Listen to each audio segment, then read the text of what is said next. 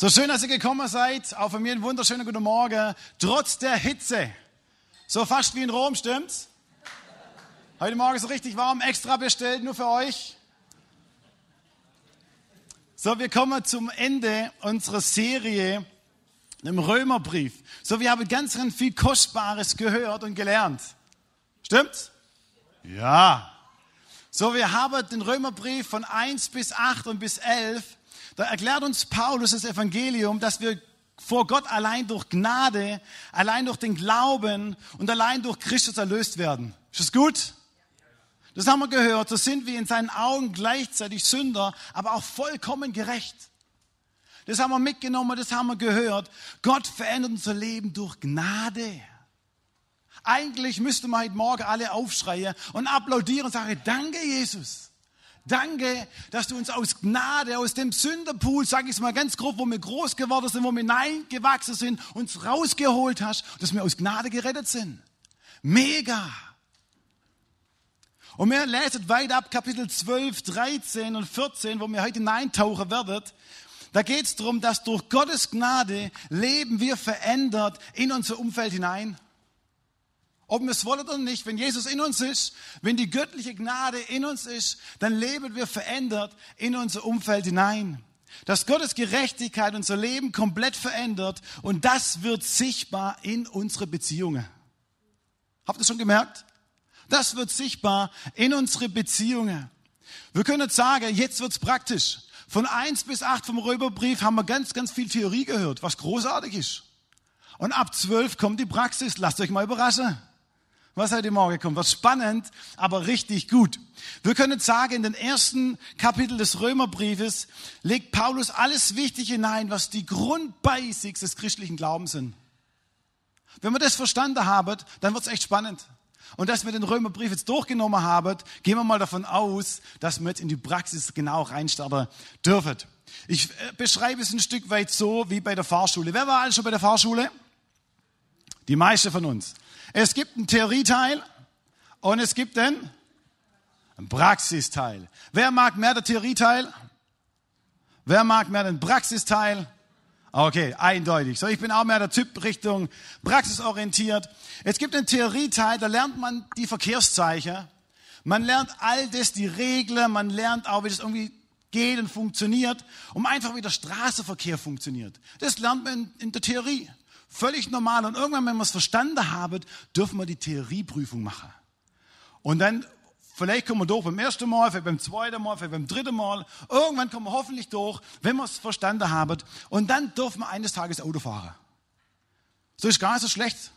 Stellt euch vor, genauso ähnlich ist es auch im Römerbrief. Der Anfang ist enorm wichtig. Am Anfang braucht man die Theorie und dann kommt die Praxis. So stellt dir vor, ihr würdet in, erst mit dem Praxisteil in der Fahrschulprüfung anfangen. Ich weiß nicht, ob das so gesund wäre für euer Umfeld. Aber es hat schon seine Richtigkeit, dass man erst anfängt mit der Theorie, stimmt's? Die Reihenfolge ist entscheidend. Und so ist auch der Römerbrief aufgebaut. So, ich durfte ähm, einen Hängerführerschein machen. Ist gar nicht allzu lange her. Und ich dachte, Mensch, ich war seit 20 Jahren unfallfrei, großartig, ich kann das. Ähm, ich weiß, wie der Hase läuft, ich weiß, wie es funktioniert. Ähm, habe mich erkundigt, du musst keine große Prüfungen machen, keine Theorieprüfung, musst auch nicht viel lernen. Kannst direkt einsteigen ins Auto. Sag, super, ist genau für mich zugeschnitten. So, ähm, habe ich den Fahrschullehrer antanzen lassen, habe gefragt, Mensch, ich möchte bei dir das lernen, ich möchte den Hängerführerschein machen. Er kommt, fahrt morgens um 10 Uhr vor, ich steige ein, ich wusste ganz genau, was man zu machen hat. So alle beide Hände ins Lenkrad, anschnallen. Und dann geht's los. So, ich war mir ziemlich sicher, ich kann das. Ich steige rein, war mir auch in dem Punkt auch zu stolz. Dachte, dem Fahrschullehrer würde ich schon zeigen, relativ schnell ich das abhandeln und dann bin ich durch. So, ich steige rein, schnall mich an, alle beide Hände, will mit Leidenschaft losfahren und dann haut der Fahrschullehrer voll in die Micke und ich schlag mir beide meinen Kopf ans Lenkrad an. Und er guckt mich an und sagt, Stefan, Basics, Basics. Und ich dachte, was, was meint ihr denn mit Basics? Was glaubt ihr, was sind die Basics? Schulterblick. Ich habe den berüchtigten Schulterblick vergessen. Und sagt, okay, Schulterblick, das kriege ich, kriege ich hin, habe einen Schulterblick gemacht, bin losgefahren. War aber innerlich dann schon ein bisschen nervös. Weil kam im Auto geguckt, so habe ich Ermahnung vom Fahrlehrer gekriegt. So, ich fahre los, die nächsten drei Minuten ähm, habe mich auf 49, 50 km/h konzentriert, dass ich ja nicht schneller fahre. So, jetzt kommt der rechts vor links Kreuzung und ich sehe, kann man gut nachschauen, kann man gut vorbeifahren. Und er bremst voll runter. Sagt Stefan, langsam, langsam, du musst langsam vorbeifahren. Und ich dachte innerlich, der mag mich nicht. Der mag mich einfach nicht. So, ich, ich fahre weiter. Noch, noch sieben Minuten, da kommt ein Kreisverkehr. Ich fahre in den Kreisverkehr rein und fahre wieder raus. Ich sehe, da stehen ein paar Leute. Ähm, hab mir nicht groß viel was bei gedacht. Fahr raus, war kaum hinterm Kreisverkehr, sagt der Fahrschullehrer zu mir, Stefan, spätestens jetzt wärst du durchgefallen. Ich sag, warum? Da standen Leute, da musst du anhalten, wenn du aus dem Kreisverkehr rausfährst. Und ich dachte, ich muss innerlich, war ich schon ein bisschen unruhig. Und ich habe innerlich angefangen zu diskutieren und irgendwann kam das von innerlich nach draußen. Und ich habe mit meinem Fahrschullehrer diskutiert, dass es noch nicht geht und so. Der war noch weit weg.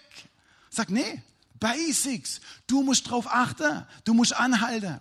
So, ich war dementsprechend sehr unsicher, wurde immer nervöser. So, ich fahre weiter, keine 500 Meter, kam der nächste Kreisverkehr. Ich fuhr rein in den Kreisverkehr. Kennt ihr das Gefühl, wenn du schon hörst, dass dein Mund aufgeht? So, ich höre schon und spüre, wie sein Mund aufgeht. Die Schweißperle standet mir ein bisschen auf der, auf der Stirn, auf dem Arm. Und dann sagt der Stefan, ist euch bewusst, du hast einen Blinker, den darf man auch benutzen. Und ab diesem Moment wusste ich ganz genau, ich dachte, ich hab's begriffen, ich weiß, wie es funktioniert, ich kenne die ganze Theorie, aber ab diesem Moment musste ich mir eingestehen, eingestehen mir fehlen die Basics. Mir fehlen die Basics. Ich brauche mehr Theorie, um das tatsächlich zu verstehen. Das ist für mich gut aber auch für alle andere im Straßenverkehr. Und wisst ihr, ich finde es großartig, dass wir im Ende vom Römerbrief angekommen sind, dass wir den durchgearbeitet haben und dass sogar mir einen Bibelleseplan hattet, wo wir alle mitlesen konnten, wo wir die Basics wieder neu hören durften, neu lernen durften, neu hören durften, was Gottes Herzschlag ist. Das sind die Basics, was für unser Leben, dass Jesus aus Gnade für uns gestorben ist, dass er alles für uns gegeben hat. Das müssen wir wissen. Wenn wir das nicht wissen, dann können wir gar nicht in die Praxis gehen. Und ich finde es spannend, dass es sowohl auch in der Fahrschule als auch in unserem Leben gilt als Christen. So, Martin Luther sagt Folgendes. Das möchte ich euch vorlesen in seiner Vorrede vom Römerbrief. Die Epistel ist das rechte Hauptstück des Neuen Testaments und das allerlauteste Evangelium, welches wohlwürdig und wert ist, dass sie ein Christenmensch nicht allein von Wort zu Wort auswendig wisse, sondern täglich damit umgehe als mit täglichem Brot für die Seele. Wer den Römerbrief versteht zur Luther-Übersetzung, dem erschließt sich nahezu die ganze Bibel.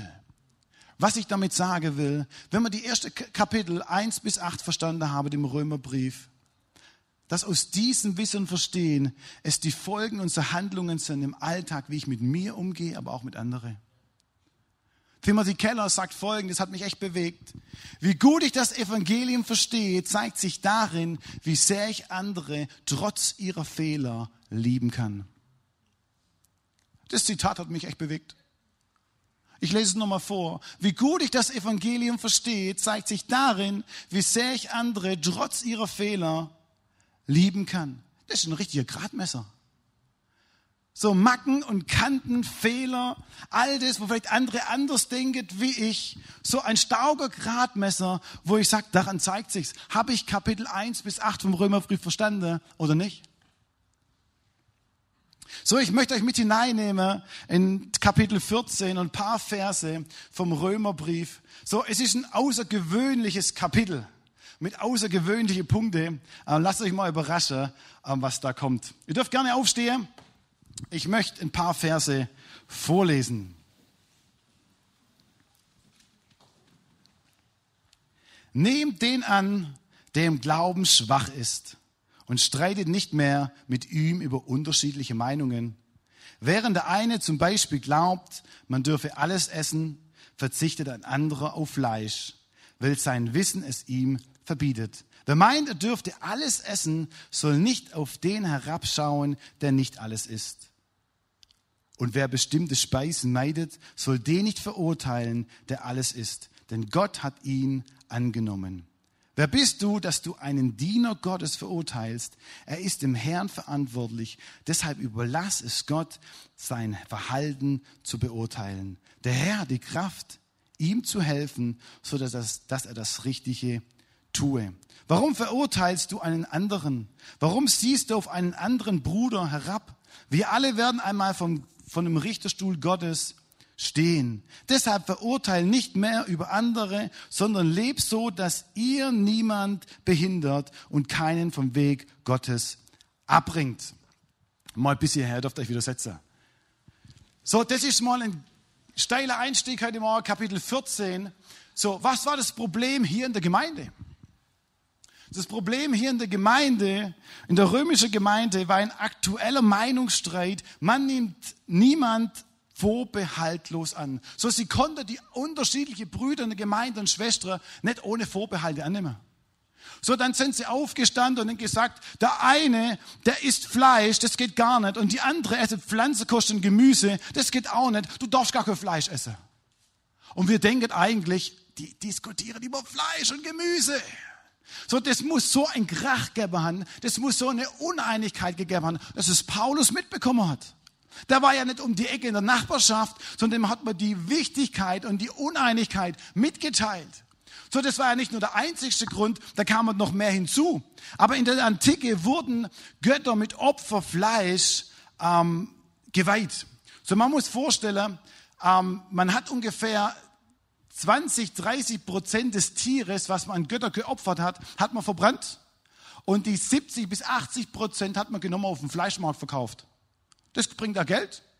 Und die Leute haben dieses Fleisch auf dem Fleischmarkt gekauft und haben davon gegessen. Und jetzt gab es Heidenchristen, die waren früher auch in den Praktiken unterwegs und sie hatten sich daran erinnert gefühlt an die früheren Praktiken. Was die früher gemacht haben. Und ich sagte, wenn ich bei Nachbarschaft eingeladen werde und ich esse Fleisch, dann erinnere ich mich, was damals passiert ist und da werde ich durch das Ganze schwach. Und dann war dementsprechend die Stimmung da und sagt, du darfst es, du darfst es nicht. Und sie haben sich richtig angegangen. Da war richtig Stimmung im Kessel. Ähm, und das war nicht nur der einzige Brandherr. Dann sind die Nächste auf, aufgestanden und haben gesagt, du, meine Feiertage muss ich wirklich voll ausleben. Es gibt ein paar jüdische Feiertage, es gibt auch noch ein paar Festtage, die brauche ich, um in meinem Glaube zu wachsen. Und andere sagen, warum brauchst du so viele Feiertage? Warum brauchst du das? Und sie sind sich gegenseitig angegangen und sind sie nicht stehen lassen. Das ging weiter, wo sagt, Mensch, warum trinkst du so viel Wein? Das geht mal gar nicht. Du darfst keinen Wein trinken, das geht nicht. Wisst ihr, ich hätte damals in der römischen Gemeinde, hätte ich gern Mäusle gespielt. Wäre gern mit dabei gewesen, weil ich glaube, unter dem Teppich war noch viel, viel mehr. War viel, viel mehr, wo es wirklich richtig gekocht hat, gebrodelt hat. Da waren nicht nur ein paar Dinge, sondern es hat richtig gekocht. Und wisst ihr, was mich begeistert? Wie Paulus hier angeht. Paulus kriegt die ganze Thematik mit, er kriegt mit, wie es da richtig brodelt, wie es da richtig kocht im Kessel. Und Paulus kommt hinein in die ganze Situation und er kennt die Leute ja gar nicht. Vielleicht kennt er zwei oder drei, aber der Rest kennt er nicht. Und die Leute kannten auch Paulus nicht. Und Paulus sagt hier, bevor er überhaupt irgendwas an Kritik und sonstigem auswirft, sagt Paulus folgendes, heißt in Vers 14. Und er sagt zu ihnen, ich bin davon überzeugt, liebe Freunde, dass ihr genügend Güte und Erkenntnis habt, um euch gegenseitig helfen und ermutigen zu können. So Paulus schreibt hier hinein in diese ganze unterschiedliche Situation, in den Brandherd. Sagt ihr Lieben, ihr seid großartig. Ihr seid wirklich gütig, ihr seid barmherzig. Ihr habt die Erkenntnis vom Kapitel 1 bis 8 völlig begriffen. Die Gnade Gottes lebt auf euch. Ihr habt verstanden. Ihr seid wirklich stark. Wisst ihr, pa Paulus kommt hinein und sagt als allererstes, ich sehe das Gute. Er sieht das Gute hier in dieser Gemeinde und er spricht es auch sogar aus. Ähm, so, es gibt einen berühmten Pastor in den USA, der ganz viele Bücher geschrieben. Und er sagt Folgendes, hat über Jahrzehnte und die Gemeinde, Kirche auch echt mitgeprägt. Und er sagt Folgendes, sagt zehn gute Dinge und sagt ein Kritikpunkt, was dich nervt. Und Christus sind aufgestanden und gesagt, zehn Dinge, das ist ganz schön viel, das schaffe ich nie. Wisst ihr, oftmals glaube ich manchmal, uns wird zehn negative Dinge mehr von der Zunge gehen und eins Positives.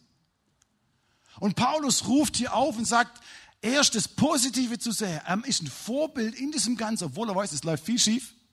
Er kann so richtig mit seiner Erkenntnis, mit seinem Wissen, er war nicht irgendjemand, er war der Gemeindebauer, er war derjenige, wo vom Pferd kagelt ist. Er hat Gott verstanden. Er hat die ganze Prinzipien verstanden. Und er fängt sie an zu ermutigen. Wisst ihr, das können wir hier in der Gemeinde auch machen, stimmt's? Wir können die Dinge sehen, was richtig gut laufen. Wir können da drauf schauen, das würde ich betonen. Und dann können wir sagen, vielleicht können wir es sogar als zehnmal machen, wäre doch großartig. Und dann kommen vielleicht eins oder zwei und sagen, Mensch, das möchte ich auch noch sagen. Das kannst du aber auch in deiner Familie machen. So, du kannst heimkommen und deiner Frau sagen, wow, Liebling, danke für das großartige Essen. Danke, dass du heute wieder gesaugt hast, dass der Kühlschrank voll ist. Vielen herzlichen Dank. Ihr Lieben, dann ist Herz offen, stimmt's? Paulus hat es verstanden, wenn ich mit Ermutigung komme, wenn ich mit Auferbauung komme, dann wird das Herz weit. Kennt ihr sowas? Ja, ihr nickt alle leicht. So, funktioniert auch im Beruf. Wenn du im Beruf bist und du hast vielleicht schwierige Situationen mit deinen Arbeitskollegen, du kannst dich da voll drauflegen. Oder du fängst an, die guten Dinge zu sehen und die auch mal auszusprechen. Sei erstaunt, was dann passiert. Was an Positiven hineingesprochen wird und wo die Herzen auf einmal aufgehen. So Paulus spricht es hinein in diese Gemeinde, in diesem Toruabu, wo es wirklich durcheinander geht. Und dann kommt Paulus folgendes, nachdem er sie ermutigt hat, sagt, ihr habt's verstanden. Ihr in Rom, ihr habt's verstanden, das Evangelium, ihr seid so großartig, ihr seid so barmherzig, ihr seid so gütig. Und dann legt er eins drauf. Dennoch sagt Paulus, habe ich mir die Freiheit genommen, einiges hervorzuheben. Das ist der Satz, wo danach kommt. Ich finde die Reihenfolge wieder entscheidend.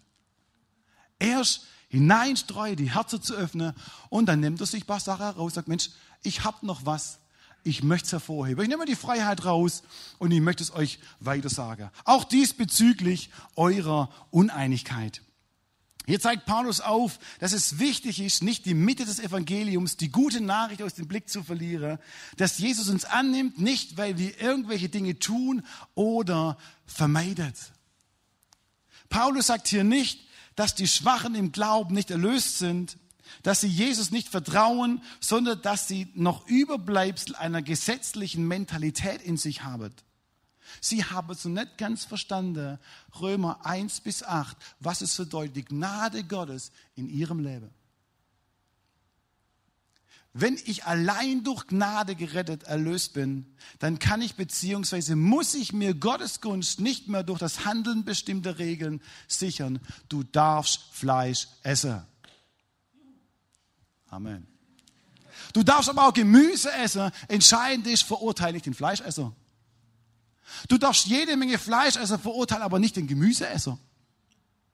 Du kannst von mir aus 360 Tage daheim bleiben und Feiertage leben, aber verurteilen nicht den, der wo schaffen geht. So, du kannst das alles machen. Wir leben in dieser Freiheit. Du kannst auch so viel Wein trinken, wie du möchtest, aber verurteil denjenigen, wo kein Wein trinkt, nicht. Genauso andersrum. So, liebe Gemeinde, ich mache noch ein bisschen das Fass auf. Ich hoffe, ihr tragt es mir nicht nach. Es heißt hier folgendes in Vers 17. Denn wo Gott seine Herrschaft aufrichtet, geht es nicht um Essen und Trinken, sondern um ein Leben unter der rettenden Treue Gottes und in Frieden und in Freude, wie es der Heilige Geist schenkt. Es geht nicht um Essen und Trinken, haben wir schon gehört. Aber liebe Gemeinde, es geht auch nicht um verrissene Jeans. Es geht auch nicht um Tattoos. Es geht auch nicht um rote Haare und grüne Haare.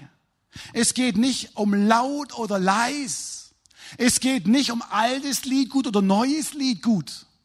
Es geht nicht, wie du reinlaufst, gut angezogen bist oder nicht. Darum geht's überhaupt gar nicht. Null. Paulus sagt, sondern um ein Leben unter der rettenden Treue Gottes. Es geht nur um Jesus. Das ist der springende Punkt. Wenn Jesus im Mittelpunkt steht, sind viele Dinge, die uns vielleicht Ärger bereiten, vielleicht gar nicht mehr es wert, sie überhaupt zu beachten. Das ist der springende Punkt. Ich habe noch ganz viele Bibelstellen. Ich glaube, ich habe noch nie so viele Bibelstellen in der Predigt gehabt, letzte 20 Jahre. Aber Paulus hat so viel gute Sachen, die hauen halt alle raus und das ist großartig. So, die nächste Bibel, Vers 15, Vers 1 heißt es folgendermaßen. Wenn ihr einen starken Glauben habt, ist es unsere Pflicht, die anderen in ihren Schwächen mitzutragen, anstatt selbstgefällig nur an uns zu denken. So, wenn du einen starken Glauben hast, durch Jesus erlebt, durch Jesus in deiner Mitte, du hast tiefe Wurzeln mit Jesus. Das ist ja großartig. Das können wir echt feiern. Das kannst du feiern. Das ist grandios dann ist es deine Aufgabe, und das finde ich stark, nicht selbstgefällig zu sein. Es geht nicht um dich, es geht nicht um deine Vorstellungen, sondern es geht darum, dass wenn Menschen hier sind mit schwachen Wurzeln, wo Jesus noch nicht so toll erlebt haben, wo noch nicht so stark im Glauben sind, dass du aufstehst und diese Leute unterstützt, anfeuerst, ermutigst, sie zu tragen und sogar zu ertragen.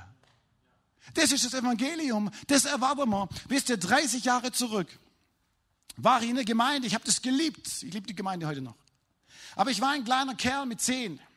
Und da war die Diskussion ständig, Schlagzeug oder kein Schlagzeug, leise oder laut, Lied gut, altes Lied und neues Lied gut. Wisst ihr, das neue Lied gut singen wir heute schon lange nicht mehr und wir uns über Sachen über aufgeregt und haben uns dementsprechend von allen möglichen Leuten behandeln lassen. Und ich denke mir, wo sind die starken Männer und Frauen, wo tief ihre Wurzeln haben, wo sagen, ich trage die neuen Leute, wo in der Gemeinde sind, die schwache Leute, ich ertrage das mit, dem, mit der lauten Musik, ich ertrage das mit dem neuen Lied gut, um dass Jesus im Mittelpunkt ist und dass die kleine junge Pflänzler wachsen dürfen. Wisst ihr, ich habe mir vorgenommen, weil morgen ist meine Mia hier gesessen, und ich habe mir vorgenommen, als Teenie, ich möchte alles daran setzen, dass die nächste Generation, dass sie Jesus kennenlernt und dass ich kein Hinderer bin in irgendwas an Liedgut, an sonstige Strukturen, was sie machen muss. Ich möchte, dass die Generation Jesus erfährt. Ich möchte sie fördern, aufbauen, ein Mittrager sein, aber auch ein Ertrager. Sie dürfen Jesus kennenlernen und sollen Jesus kennen. Und meine Aufgabe ist es, alles daran zu setzen, dass das gelingt. Das ist der springende Punkt. Die Gnade Gottes hat mich erreicht, hat uns erreicht, unser Herz weit gemacht mit Barmherzigkeit und hineinzusprechen. Ich kann mich an einen Jugendgottesdienst daran erinnern, es waren zwischen 150 und 180 Leute im Jugendgottesdienst. Junge Leute haben Jesus erlebt. War nicht so weit weg, das war ein Gravingel um die Ecke. War mega. Ich war mittendrin, durfte das Ganze mit anschauen, habe ich gefeiert. Im nächsten Morgen war ein Zigarettenstummel auf dem Boden. Ab diesem Zeitpunkt sind zig Leute gegangen von der Gemeinde, wenn wir so Ärger bekommen haben. Nebensächlichkeiten. Um was geht es in der Gemeinde? Es geht um Jesus und dass Menschen, wo einen starken Glauben, tiefe Wurzel haben, Dinge ertragen und sogar fördern. Paulus ruft hier auf, fördert, baut auf, ermutigt. Das ist eure Aufgabe mit starken Wurzeln. Das ist das Evangelium. Das ist der springende Punkt. Wisst ihr, Jesus selbst in Vers 3 sagt Folgendes. Er selbst hat selber nicht, nicht, nicht mitbestimmt, was als nächstes kommt, sondern er hat alles alles über sich ergehen lassen. Er hat nicht dem gefragt, was ihm gefallen würde. Er hat es gemacht. Aus Liebe heraus. Was für eine Jüngerschaft. Und ich habe mich als Jugendliche gefragt, wo sind die Männer und Frauen mit tiefen Wurzeln, wo alles hineinsetzt, sich um kleine Pflänzler herumstellt und sage, ich stehe auf. Mir ist es völlig egal, was, was unterschiedliche ähm, laut, leise, Neulied gut Wisst ihr, mein, mein Lieblingslied habe ich früher aufgesungen, habe ich lange nicht mehr gehört in der Gemeinde. Allein deine Gnade genügt. Ich liebe das Lied. Aber ich kann es nicht hier erwarten, dass es hier gespielt wird. Wisst ihr, wo ich es mache? Zu Hause in meinem Büro. Hammer, da habe ich den ganzen Tag Zeit. Da muss ich nicht Sonntagmorgens hier hören. Ist okay, wenn es gespielt wird, aber zu Hause kann es hundertmal spielen. Ich bin ein Freund von ERF. Ich wach morgens auf mit einem alten Lied gut. Hammer.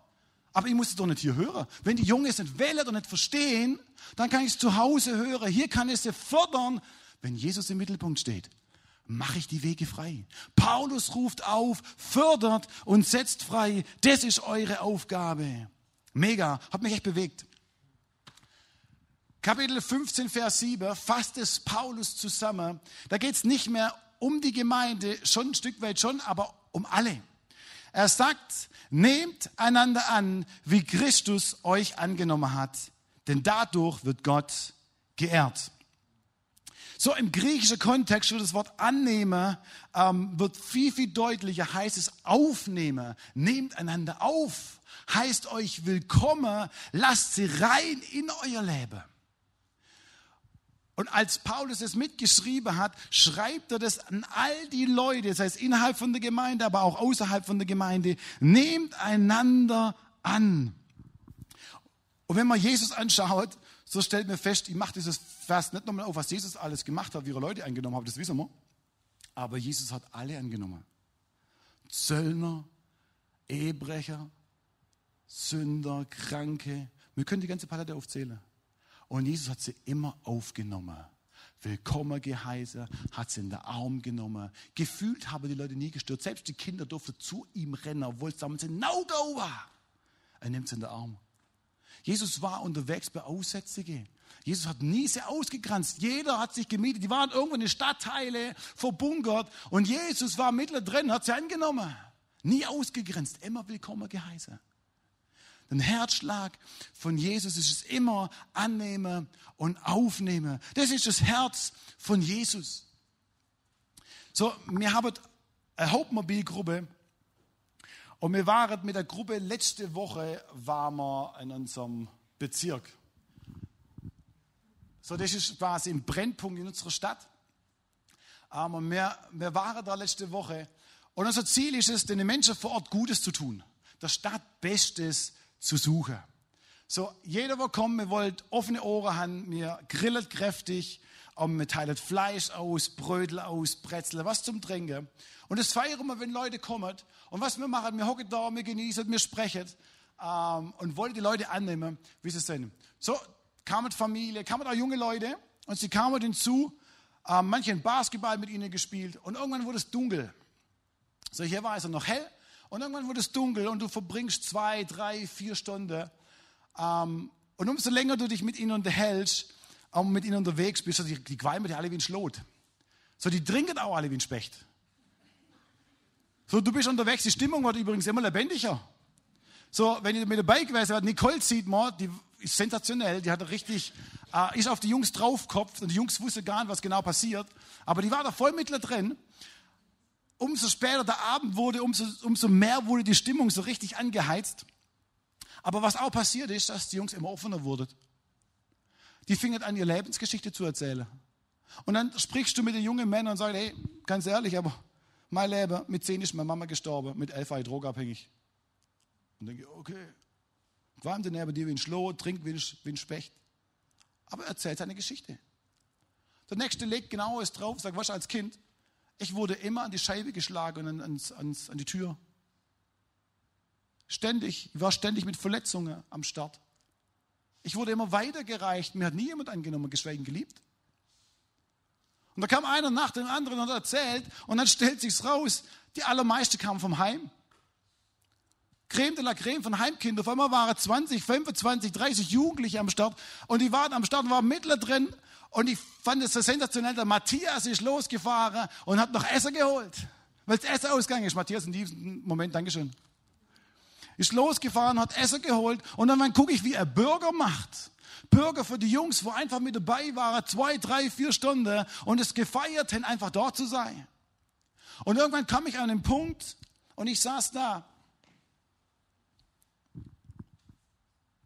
Die Geschichte gehört und dann triggert sie in meinem Herz.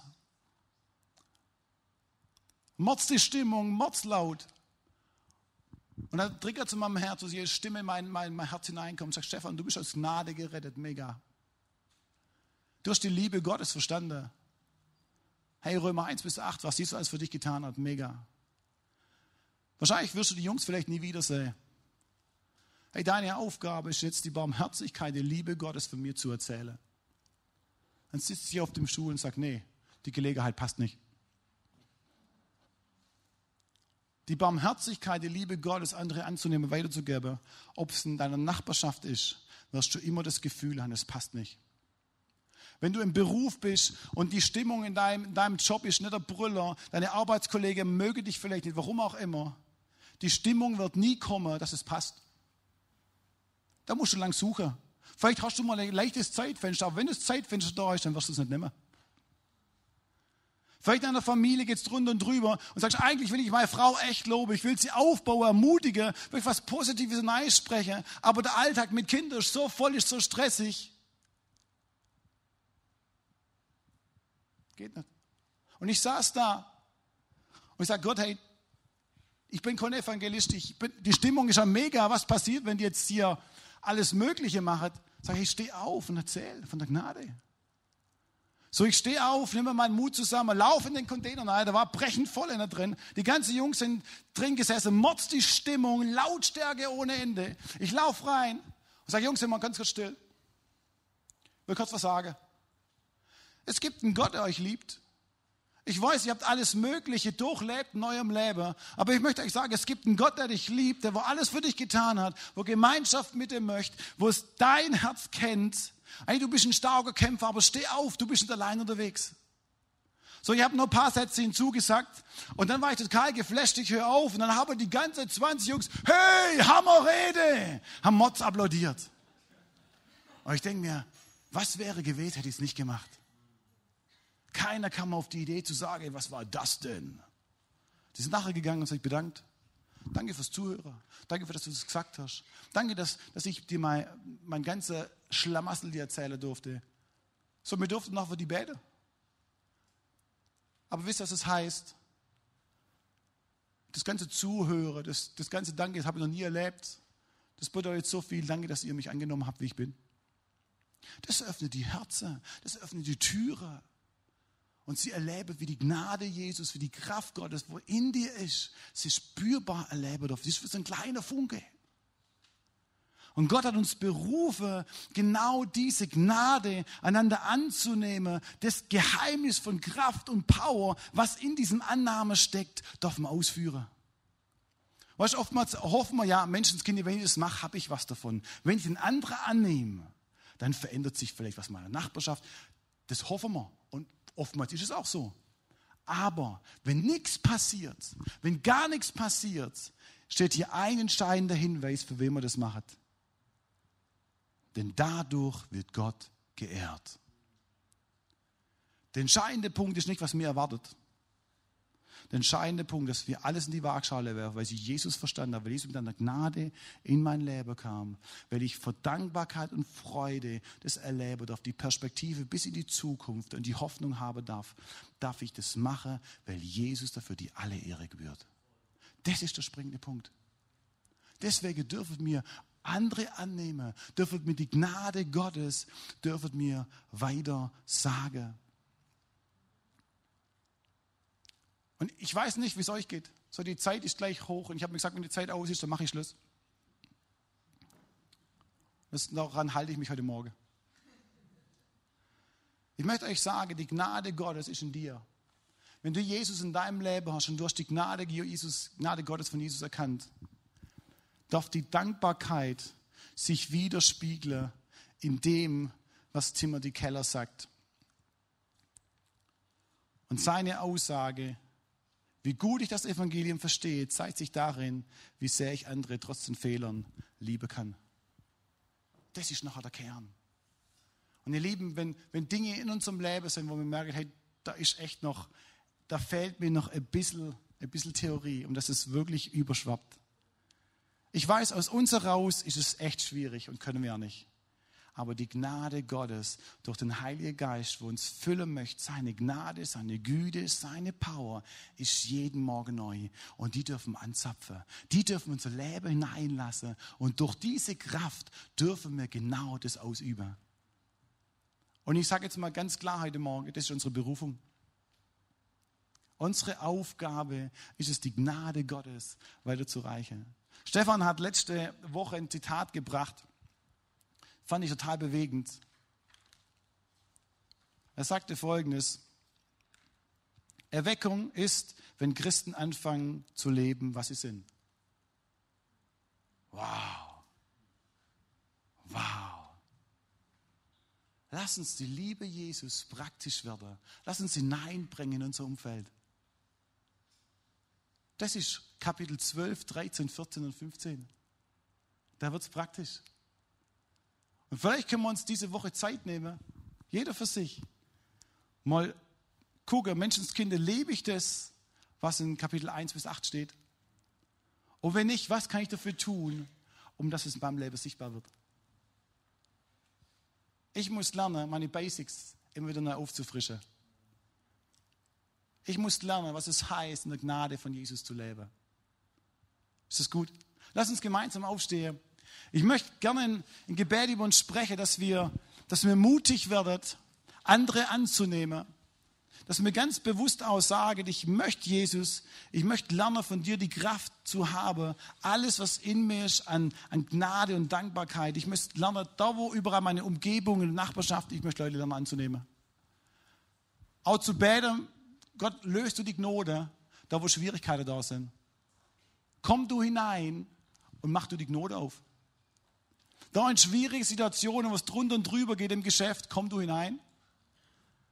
Und ich möchte dir Mut zusprechen und ich möchte es aussprechen im Gebet, dass genau das passiert, dass der Geist Gottes innerlich in deinem Herz anklopft. Und sage, bring die Gnade Jesus, das was in dir ist, an Annahme, an Freude, an Güte, bring es aufs Parkett. Und lass dich überraschen, was passiert.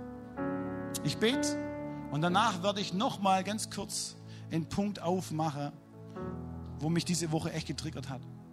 Gott, danke für diesen grandiosen Morgen. Und ich denke, dass du mit deiner Güte und mit deiner Gnade hier bist heute Morgen. Danke, dass wir verstehen dürfen im Römerbrief 1 bis 8 so ganz, ganz vieles, wie Paulus das auch gesagt hat, von Güte und Erkenntnis. Und wir haben vieles gehört und vieles verstanden. Aber unser Herzschlag ist es, Jesus, dass wir deine Güte und deine Barmherzigkeit hineinbringen in unser Umfeld und dass es von der Theorie zur Praxis wird dass Menschen im Umfeld spüren, wie sehr wir sie lieben, wie sehr wir sie annehmen und dass sie von der Güte von dir, Jesus, angezogen werden. Gott, das ist unser Herzschlag. Das wünschen wir uns. Schenk uns ein Herz, Jesus, wie deins. Schenk uns die Augen, Jesus, wie du siehst. Schenk uns die Ohren, wie du hörst. Und lass uns so handeln, wie du handeln würdest. Lass uns Menschen im Umfeld annehmen. Kraftvoll, liebevoll, ermutigend. Weil da steckt deine Kraft drin und deine Power und du wirst dafür geehrt. In deinem lebendigen Namen. Amen. Diese Woche, wo ich mich vorbereitet habe auf diesen Sonntag, kamen manche Dinge einfach dazu, wo mein Herz wirklich bewegt hat. Eigentlich wollte ich gerne über Kampf predigen über Gebetskampf.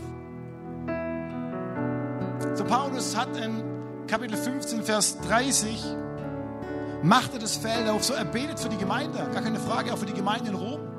Er betet leidenschaftlich für Friede, für Kraft, für Freude.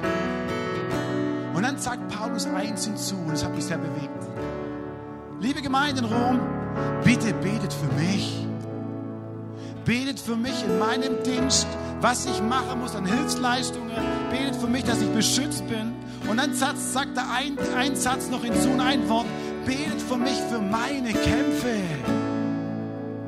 Und ich dachte mir, wow, das war ein Mann, der vom Pferd kagelt. Das war ein Mann, der hat Gott erlebt. Das war ein, nicht nur ein Theoretiker, der hat das Evangelium verstanden. Der war die Kraft Gottes in seinem Leben. Und selbst er bittet die Gemeinde, betet für mich in meinem Kampf. Und ich dachte, Hammer, der war sich nicht zu schade, das zu sagen.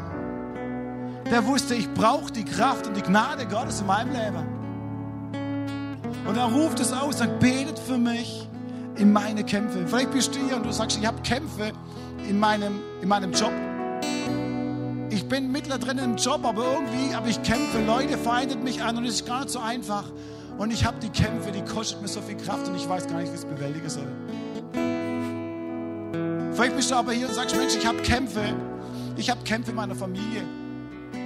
Mit meiner Ehe ist, ist mehr ein Kampf wie, wie Freude und Liebe. Mal ohne Scherz, momentan, die letzten zwei, drei Jahre, sind alles, was mit Ehe zu tun hat, Gemeinde oder außerhalb von Gemeinde, spielt gar keine Rolle mehr, ist sehr umkämpft. Wir hören überall in alle Ecken und Ohren, wie wirklich das ange, angekämpft ist. Und wir dürfen sagen, Herr, wir brauchen dich in unsere Kämpfe. Paulus war sie nicht zu schade. Was mich fasziniert, auch den Kampf hineinzunehmen, auch was Gesundheit angeht.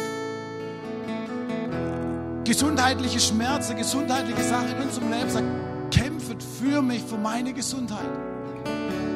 Hey, wenn du hier bist und du, du merkst, du hast Kämpfe in deinem Leben, mal egal welche Kämpfe, ich lade dich ein, heute Morgen hier nach vorne zu kommen. Nach vorne zu kommen, hier aufzustellen. Du musst selber gar nicht beten, du musst auch nichts sagen. Wir machen es so wie Paulus. Paulus hat die Gemeinde gebetet, kämpft und betet für mich. Wir wollen für dich kämpfen, für dich beten. Eine Gemeinde steht füreinander ein, sie ringt füreinander. Und wir sind eine große Familie und wir tragen uns gegenseitig durch. Und Paulus sagt, bitte, bitte, bitte betet für mich, bitte kämpft für mich. Was für eine Gelegenheit. Wollen wir das machen heute Morgen? So, wenn du hier bist und du merkst, du hast Kämpfe, egal welcher Art, sei nicht stolz, bleib sitzen. Den Raum ein, sag, Jesus, ich brauche dich.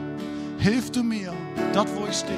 Hilf du mir, die Situation mit dir gemeinsam durchzugehen. Ich brauche die Kraft Gottes. Und die Gemeinde streckt nachher die Hände auf und betet. Währenddessen singen wir noch zwei Songs.